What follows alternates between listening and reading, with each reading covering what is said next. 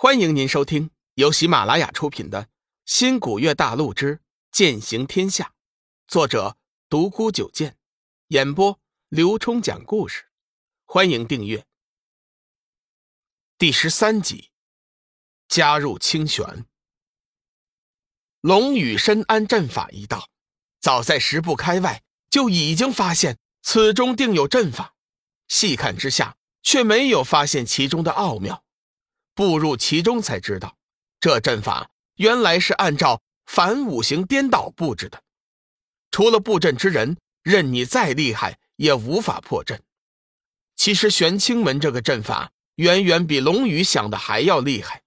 他的阵眼设置在玄山中心，整座山脉为其提供着源源不断的灵气。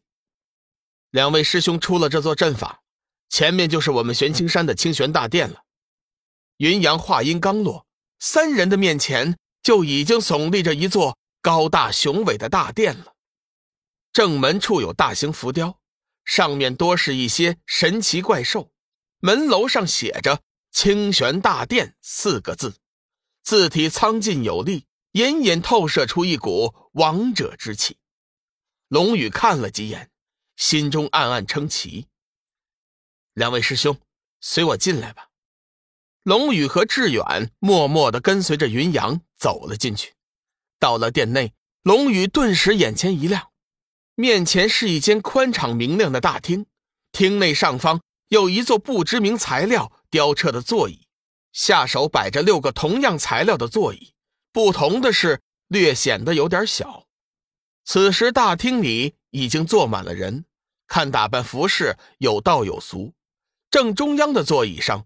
端坐着一位身穿金黄道袍的威严老者，双眼紧闭，似乎在沉思着什么。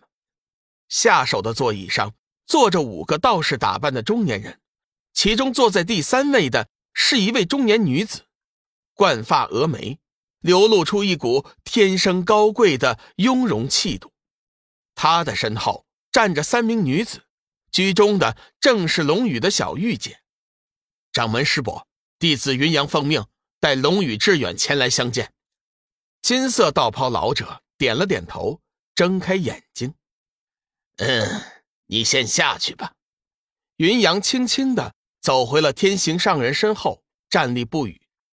志远和龙宇对视一眼，齐齐躬身道：“龙宇拜见各位师伯师叔。”志远拜见各位师伯师叔。那老者看了一眼志远，道。不错，果然是百年难得一见的天才，空明大师好福气啊！佛门有福了。天机子一眼就看出了智远小和尚的修为已经到了分神后期，比自己那些弟子要强多了。智远谦虚道：“阿弥陀佛，天机前辈过奖了，小子愚钝，还望上人指点。”天机上人道：“你根骨奇佳，眉目聪慧，唯一欠缺的就是尘缘太重，与佛家的修心之道不符。日后修行，你要切记这一点。”说完，不经意的看了龙宇一眼。龙宇，小玉，我这有你们师尊玄冥前辈传来的手札。信中言明要我代他照顾你们，并嘱咐我收你们为徒，不知你们可愿意加入我玄清门呢？龙宇心头一怔，一时没反应，总觉得有点不对劲。至于哪儿不对劲，却想不出来。再说天机子乃正道第一人，他说的话自然是没错了。龙宇一时没了主意，呆呆的站在那儿。不知道说什么才好，小玉急忙走了过来，拉了一下龙宇的手。弟子愿意。啊啊啊！弟子也愿意。天机子点了点头，说道：“贫道早在三百年前就已经不收徒弟了，今日破例收你们为记名弟子，待到此次魔劫之后再正式收你。小玉就有天月师妹。”收为关门弟子吧。天月上人起身，谨遵师兄法旨。坐在第六位的天真上人嘴角动了动，想说什么，却终究没说出来，神情复杂的看了龙宇一眼。云华，你先带小雨下去，其余各宗的弟子也都下去吧。几位师弟师妹先留一下，我有事和你们说。片刻之后，偌大个清玄大殿只剩下玄清门的六位宗主了。天真脸色不悦：“师兄，你这是什么意思？万一以后玄冥子前辈出了点苍禁地，你怎么向人家交代？”天机子也不在乎天真的语气，淡淡的说道：“真要有那么一天的话，我会一力承担的。那孩子身具七煞，为了天下苍生，我不得不做出如此下策。天真师弟。”我觉得大师兄的做法是对的。身具七煞者，生性残暴，若是被七煞所控制，迟早成魔。虽然玄冥子前辈教了他天绝心经，但是没有纯正的天一气意志，终究也不是办法呀。天机子眼中闪过一道异芒。我会让云华教他一些物理攻击。玄冥子前辈。已经教会了他伏法手印，短期内自保，他应该是没问题的。五师弟，这个正道联盟大会的筹备就交给你了。师兄放心，天志一定会办好的。小师弟，你在想什么呢？